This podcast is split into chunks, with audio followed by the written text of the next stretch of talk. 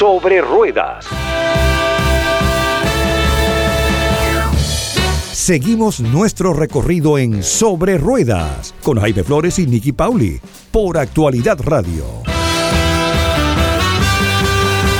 Aquí estamos una vez más con ustedes de regreso para esta segunda parte de nuestra edición de hoy de Sobre Ruedas, edición de estreno de nuestro programa en actualidad 1040. A ver, aunque es nuestro primer programa en esta estación de radio, mm, me parece que es menester eh, contarle a los oyentes, a nuestros nuevos oyentes, que esperamos nos acompañen semana tras semana en esta aventura sobre ruedas, que venimos haciendo, mi compañera Nikki Pauli y ese servidor, este programa desde hace ya más de 20 años. Empezamos con ESPN eh, e Deportes Radio. Eh, para aquella época producíamos una revista que llevaba el mismo nombre, Sobre Ruedas, y decidimos hacer una combinación del nombre de nuestra revista con el nombre de la cadena de radio donde estábamos emitiendo el programa. Entonces lo bautizamos Ruedas y ESPN. Allí estuvimos cerca de 15 años, más de 15 años con ese programa hasta que un día, pues ESPN eh, e Deportes decidió suspender su programación en español. Eh, nosotros nos quedamos eh, muy poco tiempo fuera del aire, menos de una semana, porque de inmediato apareció la iniciativa de Unánimo Deportes, a cargo de don Lino Cruz, un gran emprendedor del mundo de las comunicaciones en español, que nos abrió las puertas y con Unánimo Deportes estuvimos varios años. Pero era un sueño y veníamos pues de alguna forma tratando de lograr que nuestros amigos de actualidad de radio, con quienes tenemos una excelente relación, pero en otros menesteres, en otras cosas, pues nos abrieran la puerta para hacer el programa sobre ruedas en esta frecuencia. Y aquí estamos, aquí estamos tratando de ganarnos el cariño, el aprecio, el respeto y la consideración de todos ustedes, nuestra nueva audiencia.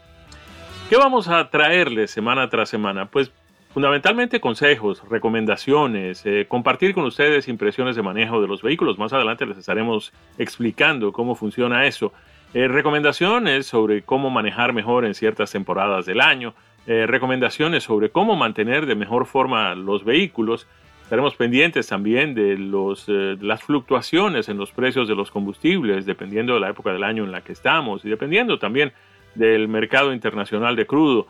que obviamente es eh, la razón más importante por la que el precio de los combustibles sube o baja. Estaremos pendientes también de algo que ha venido siendo la noticia más trascendental del mundo de los vehículos y motores desde hace algún tiempo, que es eh, la incidencia cada vez mayor de presencia de vehículos eléctricos en el mercado. Cómo manejar un vehículo eléctrico, cuáles son las características que debe tener un vehículo eléctrico para que sea realmente confiable, cómo adaptarnos a una serie de cosas que vienen nuevas con el vehículo eléctrico. Hemos venido acostumbrados por más de un siglo a que cuando hay que ponerle combustible al vehículo simplemente paramos en una estación de gasolina en cualquier esquina. Ustedes se imaginarán que cuando los vehículos comenzaron a llegar a comienzos del siglo pasado, pues no había estaciones de gasolina en todas las esquinas, como prácticamente las hoy, hoy no solamente en los Estados Unidos, sino en todo el mundo. Era un poco más difícil conseguir la gasolina, como es y ha sido eh, pues eh, ha tenido un cierto grado de dificultad conseguir estaciones de carga para pues eh, llenar las baterías de los vehículos eléctricos. quienes hemos venido acompañando esto en el curso de las últimas dos décadas hemos notado que efectivamente ha progresado muchísimo esto también. Hay estaciones de carga en lugares cada vez más frecuentes, hay cada vez más estaciones de carga, hay cada vez más estaciones de carga rápida, que es algo importantísimo. Cuando comenzamos con esto, cargar la batería de un vehículo eléctrico llevaba varias horas, eh, casi la noche entera. Hoy tenemos estaciones de carga de 440 voltios que pueden llenar eh, la batería de un vehículo con autonomía de cerca de 300 millas en cuestión de minutos, menos de una hora en algunos de estos casos. En fin, hemos tenido que adaptarnos un poco y hemos eh, nosotros aquí en Sobre Ruedas compartido esa información con nuestros oyentes para que estén cada vez mejor enterados de cuáles son las nuevas eh, costumbres a las que tendremos que adaptarnos cuando empecemos a manejar ya todos vehículos eléctricos, si es que algún día pues van a dejar de existir los de gasolina. Yo en lo personal espero que no. Me encantan los vehículos convencionales de gasolina. Eh, tengo conciencia ambiental como todo el mundo, pero mm, también reconozco que a lo largo de estos años los fabricantes de vehículos a gasolina han logrado unos avances importantísimos en el rendimiento de sus vehículos y también en la reducción de gases eh, contaminantes de efecto invernadero, de manera que no todo lo que pasa entre los vehículos a gasolina, los vehículos a combustibles eh, tradicionales, es malo. Estaremos hablando también de otros aspectos interesantes de esto de los vehículos eléctricos, porque no todos son eléctricos 100%, mm, ni todos son eh, a gasolina 100%, y tenemos en el intermedio dos eh, categorías diferentes. La de los híbridos, que conocemos ya también desde hace más de dos décadas, con la llegada del primero de ellos, el, pionero en esto, que fue el Toyota Prius, eh, que se ha convertido además en un vehículo muy popular, el vehículo de mayor venta en el Japón, para solo mencionar uno de los detalles. Eh, pero además con muchísima popularidad aquí en los Estados Unidos, particularmente en la costa del Pacífico y en el estado de California. Pues bien, estos híbridos mm, fueron proseguidos eh, con los híbridos de conectar, lo que se conoce como los plug-in hybrids, que es eh, lo que algunos consideran, ese servidor entre ellos, lo mejor de ambos mundos. Porque así como mm, pues hay cosas interesantes en los híbridos y en los de gasolina, pues estos combinan las dos cosas. Es un vehículo que tiene un motor a gasolina, eh, que se conduce y que se abastece de combustible igual a todos los vehículos a los que estamos acostumbrados, pero también tiene motores eléctricos y baterías. No tiene y tampoco tiene el propósito de tener una autonomía muy grande, pero es un vehículo que en general, en promedio, estos vehículos híbridos de conectar pueden tener una autonomía de unas 30, entre 30 y 50 millas que en muchos casos es lo que uno necesita para ir al trabajo y regresar en un día común y corriente de lunes a viernes, si es que uno tiene un trabajo de esos de 9 a 5. Eh, pero cuando llega el fin de semana y uno quiere irse de aventura, de vacaciones con los hijos, en fin, este tipo de cosas, quienes vivimos en Miami, pues acostumbramos a ir a, los Cayos o a la costa del Golfo o a los parques de atracciones en Disney o a la zona de San Agustín y todo lo demás, pues no tenemos la necesidad de estar preocupándonos por dónde lo vamos a cargar, cuánto tiempo nos va a durar la carga, en dónde vamos a tener que parar para cargar y cuánto tiempo va a durar eh, ese proceso porque el vehículo tiene su motor a gasolina. De todo eso estaremos hablando, estaremos hablando recurrentemente aquí en Sobre Ruedas a través de Actualidad 1040. A prueba, nuestras impresiones de manejo de los vehículos que hemos estado conduciendo. Les decía que íbamos a hablar de cosas interesantes sobre los, las impresiones de manejo de los vehículos que manejamos. Pues bien, tenemos que explicarles también a quienes no están familiarizados con cómo funciona esto. Eh, nosotros, los periodistas acreditados, que ya tenemos una cierta experiencia en esto, eh, pues eh, recibimos el reconocimiento de los fabricantes de vehículos y ellos nos asignan algunas unidades que pues, designan justamente para los periodistas por todo el país. Nosotros eh, mm, simplemente somos contactados por una compañía que les maneja a estos fabricantes sus flotas de prensa y todas las semanas se presenta uno de ellos en nuestra dirección, en casa o en la oficina, dependiendo del horario y del día, y nos cambian el vehículo todas las semanas. Cada semana mi compañera Nikki y ese servidor estamos manejando un vehículo distinto. ¿Cuál es el propósito de esto? Que podamos sentir en carne propia, en nuestras propias manos y de primera mano, cómo funciona el vehículo, cómo se comporta, cómo es en materia de consumo de combustible, cómo es en cuestiones de ruido, eh, de vibraciones, eh, cómo es en cuestiones de aceleración, cómo es en cuestiones de potencia, cómo es eh, el material, la categoría y la, la, sensibilidad de los materiales de acabado del vehículo por dentro, cómo luce eh, podemos medir inclusive las eh, mm, tendencias que, hay en el, tema del diseño y de la parte mecánica de los vehículos y compartir todo eso con ustedes, compartir inclusive la manera como reaccionan otras personas a nuestros vehículos. Estacionamos en un supermercado y, de qué manera la gente cuando nos ve bajarnos de un cierto vehículo nos pregunta sobre él, nos llama la atención muchas veces estos vehículos que manejamos ni siquiera han llegado al mercado. Y aquí tenemos justamente a Nicky Pauli, para presentarnos las impresiones de manejo del vehículo que ella ha tenido la suerte de conducir esta semana. Nikki. En estos días tuve uno de estos SUVs con el que ya me había cruzado antes. Nuestros caminos de hecho se cruzaron por primera vez hace unos cinco años y desde entonces nos hemos visto en diversas ocasiones con distintos modelos, siempre girando alrededor del mismo, del mismo vehículo, pero cada encuentro eh, ha estado marcado por novedades. Es el caso del Hyundai Kona. El Hyundai Kona que es este eh, SUV para cinco pasajeros que en esta ocasión me ha tocado el nuevo modelo N. es un vehículo con un notable acento deportivo. Su look externo es estilizado, al mismo tiempo es sport. Calza llantas de 19 pulgadas, eh, de aleación, tiene escapes deportivos, kit aerodinámico, espejos retrovisores externos calefaccionados, que son en color negro muy bonitos, parrilla propia de los modelos N y un notable, destacado alerón trasero. Los frenos han sido mejorados y además cuenta con diferencial electrónico SLSD que distribuye la potencia a las ruedas exteriores en las curvas, maximizando por supuesto la velocidad de giro y la tracción al mismo tiempo que nos reduce el subviraje. Otro punto a favor de este vehículo, la suspensión que se ajusta de manera continua a la fuerza amortiguadora según las condiciones del camino y la velocidad que llevemos, ofreciéndonos por supuesto más estabilidad y control en cada maniobra. Los modos de manejo disponibles para este eh, Hyundai Kona N son Eco, normal, deportivo, nieve y personalizado. Gracias a estos distintos tipos de o modos de manejo, la experiencia realmente es mucho más ajustada a las condiciones del camino y eso hace que para nosotros sea más agradable y seguro el manejo. El motor de este vehículo, ¿cómo se me puede estar pasando esta información que es tan importante? El motor es un 2 litros, 4 cilindros que nos entrega 276 caballos de fuerza y 289 libras por pie de torque. Este es el mismo tipo de motor que utilizan el Hyundai eh, Veloster N y el Elantra N. Esta misma línea lleva este mismo tipo de motor y además tienen una grilla que eh, los identifica como parte de esa misma familia N, de esta familia con, más potencia, más deportivo. Eh, así que estén pendientes también siempre de esos detalles. ¿no? Es un SUV muy ágil, se maneja muy bien entre el tráfico, tanto en la ciudad como en la carretera, la verdad. En mi prueba de manejo pude hacer de 0 a 60 millas por hora en poco más de 7 segundos, lo que no está nada mal para este segmento.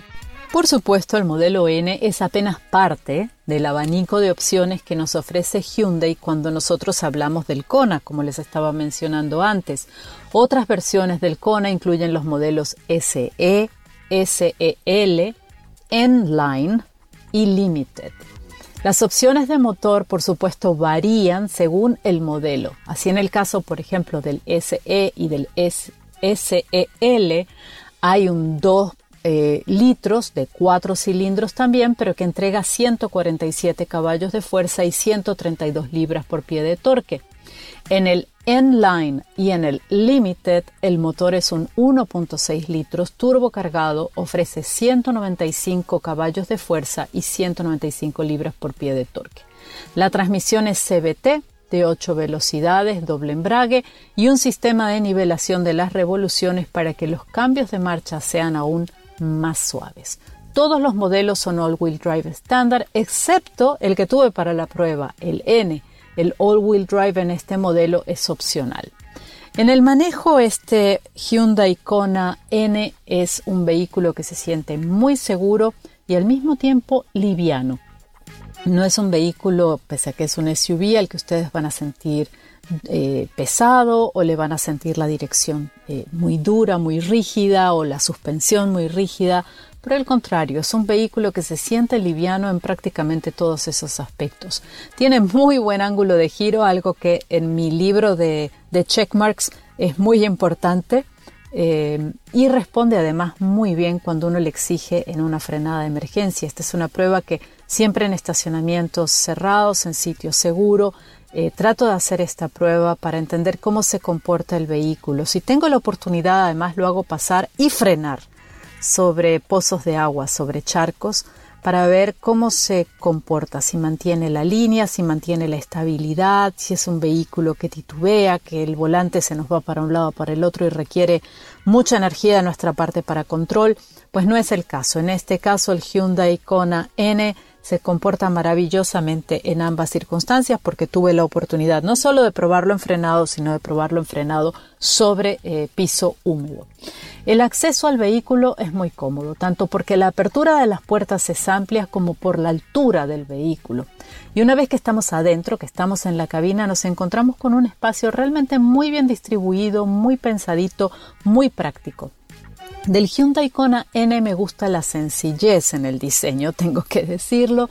Es un vehículo que es, ah, en estos términos, como lo pongo siempre, amigable, que no es complicado ni conectar el teléfono, ni buscar una función en el sistema de infoentretenimiento, ni ubicar una, una, dirección en el sistema de navegación. Todo tiene un propósito, todo es claro, es simple, es directo, sin rebusques.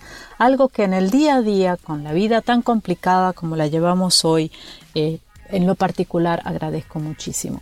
Los asientos tienen tapicería en cuero y en gamuza, son un poco más mullidos en la primera fila que en la segunda, y en el caso de mi vehículo de prueba pude contar además con asientos deportivos propios del modelo N.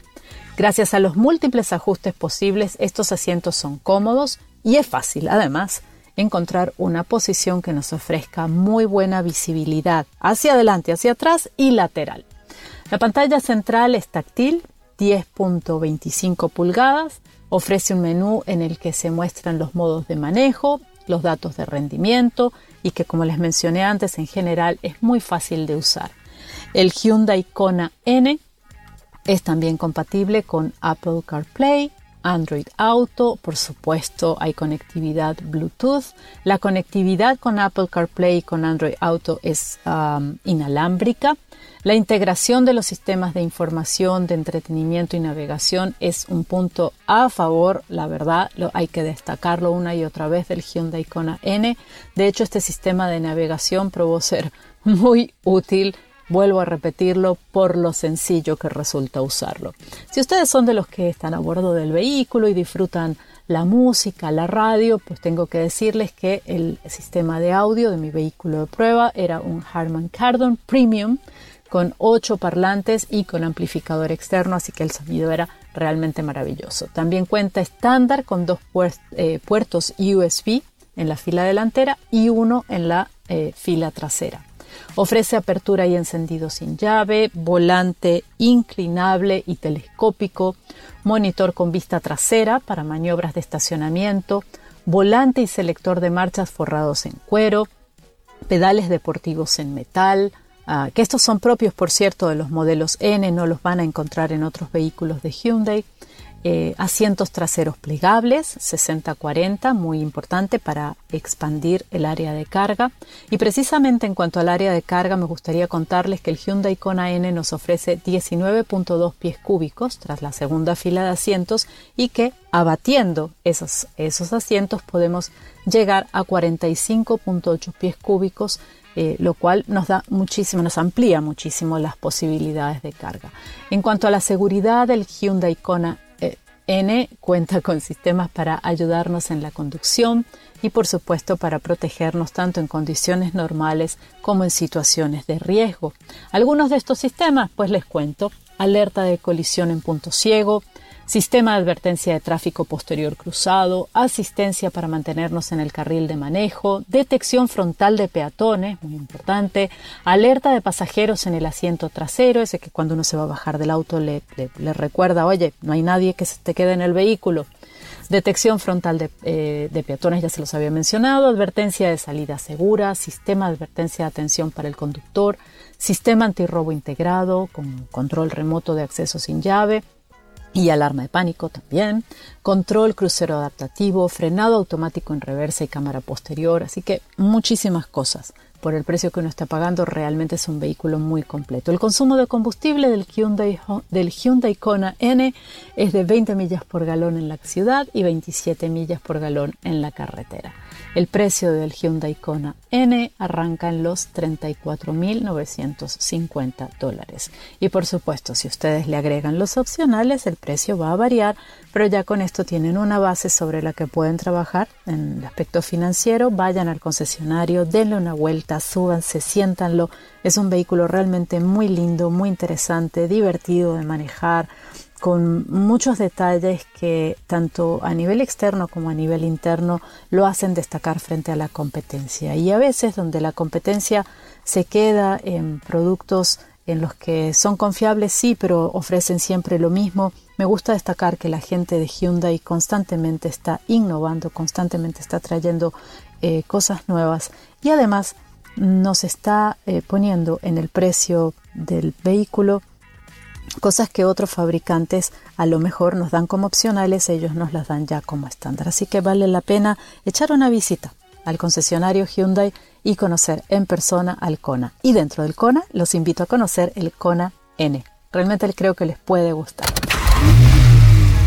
Ahora nos toca subirnos al vehículo de turno con Jaime e irnos a dar una vueltita. Jaime, ¿qué vehículo tenemos para esta semana? Cuéntanos, el micrófono es todo tuyo. Pues Nicky, lo que hemos venido manejando esta semana es nada menos que el Chevrolet Colorado 4-Wheel Drive Trail Boss Crew Cab. A ver, Desmenucemos un poco esto. El Colorado es el pickup de tamaño mediano del fabricante norteamericano Chevrolet. Tiene un hermano que es el GMC Canyon y hace parte de este grupo de pickups de tamaño mediano que desaparecieron una buena temporada. Eh, no había mucho mercado para ellos. Los compradores de pickups se mm, dedicaron a comprar y, y estaban muy satisfechos, la verdad, con los pickups de gran tamaño que son, como lo saben nuestros oyentes, los vehículos de mayor venta en los Estados Unidos, por encima inclusive de los sedanes medianos, por encima inclusive de los crossovers, porque hay que reconocer que los automóviles se venden cada vez menos, las camionetas se venden mucho más, pero nadie supera las ventas de los pickups de gran tamaño en los Estados Unidos. Pues bien, los fabricantes descubrieron que había mercado de regreso, pues habría que volverlos a poner en venta porque había gente interesada en comprar estos pickups de tamaño mediano.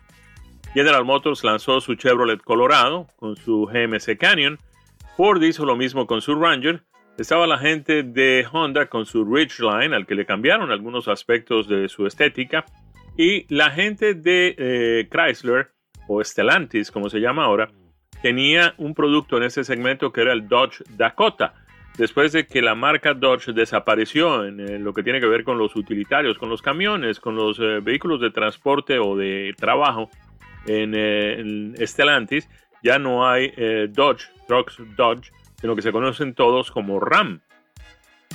La gente de Stellantis decidió que no era necesario poner en el mercado de nuevo el Dakota o un modelo de sus características porque tienen dentro de la marca Jeep algo que se parece bastante y cumple las mismas funciones de un eh, camión de estos de tamaño mediano, que es eh, nada menos que el Jeep Gladiator o Gladiador, como ustedes prefieran llamarlo. Pues bien, este Colorado ha sido simplificado en eh, una serie de aspectos. Había una cantidad de motores, de trenes de potencia, pues la gente de Chevrolet decidió limitarlo a uno solo. Todos los Colorados vienen ahora con el motor de mm, cuatro cilindros, turbo cargado, 2.7 litros y con una transmisión automática de 8 velocidades. Eso no quiere decir que todos tengan la misma potencia ni el mismo torque. Eh, podrían empezar con 237 caballos, es digamos la potencia básica de este motor, pero puede llegar en la versión ZR2 a 310 caballos de potencia y lo que es todavía más emocionante, 430 libras por pie de torsión. Eh, todos repito, con la transmisión automática de 8 velocidades. De manera que ahí hay un vehículo muy interesante desde el punto de vista del desempeño y sobre todo de la practicidad, de la versatilidad, porque el vehículo tiene una cabina de cuatro puertas bastante amplia, que se comporta muy bien además como un automóvil de calle en las ciudades. Eh, tiene las ventajas de ser un pickup, poder transportar eh, sin techo eh, una cantidad significativa de volúmenes, eh, valijas, cajas, lo que sea. Eh, y además, pues está la cabina para transportar a cinco pasajeros muy cómodamente sentados. El vehículo viene en cinco versiones distintas que comienzan en 30.695 dólares, la versión WT, y la ZR2 que mencionamos ahí rápidamente, tangencialmente, tiene un precio básico de 48.295 dólares. Muy competitivo, sin lugar a dudas. En materia de consumo de combustible, estamos hablando de un vehículo que tiene mm, un rendimiento de 20 millas por galón en la ciudad y 25 millas por galón en la autopista. cuando se trata de colorados con tracción en las cuatro ruedas como el que manejamos, baja un poco el rendimiento 19 millas en la ciudad, 23 millas en la autopista. Y cuando hablamos del deportivo, el ZR2, que es realmente emocionante, estaríamos hablando de un consumo de combustible de 17 millas por galón en la ciudad y 19 millas por galón en la autopista. Comodidad toda. Eh, niveles de acabado para un vehículo de estas características, un pickup de tamaño mediano, bastante bien. Eh, tablero de instrumentos, infoentretenimiento y conectividad, igual a cualquier vehículo de características muy superiores. Y en materia de aceleración, 0 a 60 millas en 6.5 segundos. Un vehículo realmente que cumple con eh, las expectativas de quienes están en el mercado detrás de un pickup de tamaño mediano que sea capaz de resolver los problemas de transporte, de carga, de equipaje, de valijas, de cajas, en fin, todo ese tipo de cosas, o para quienes tienen trabajo en la construcción o en la agropecuaria, en fin, todo ese tipo de cosas. De esta forma llegamos al final de esta edición de hoy, la primera de Sobre Ruedas en Actualidad 1040, a nombre de nuestro equipo, Daniel Forni en la producción, Nicky Pauli y ese servidor Jaime Flores en los micrófonos. Les agradecemos la sintonía y los invitamos para que estén de nuevo con nosotros el próximo domingo a las 2 de la tarde en Actualidad 1040. Felicidades a todos.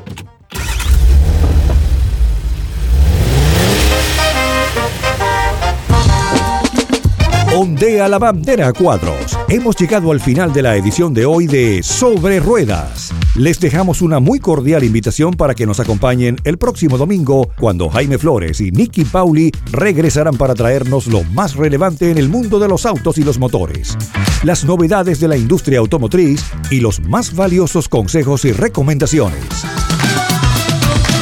Por Actualidad Radio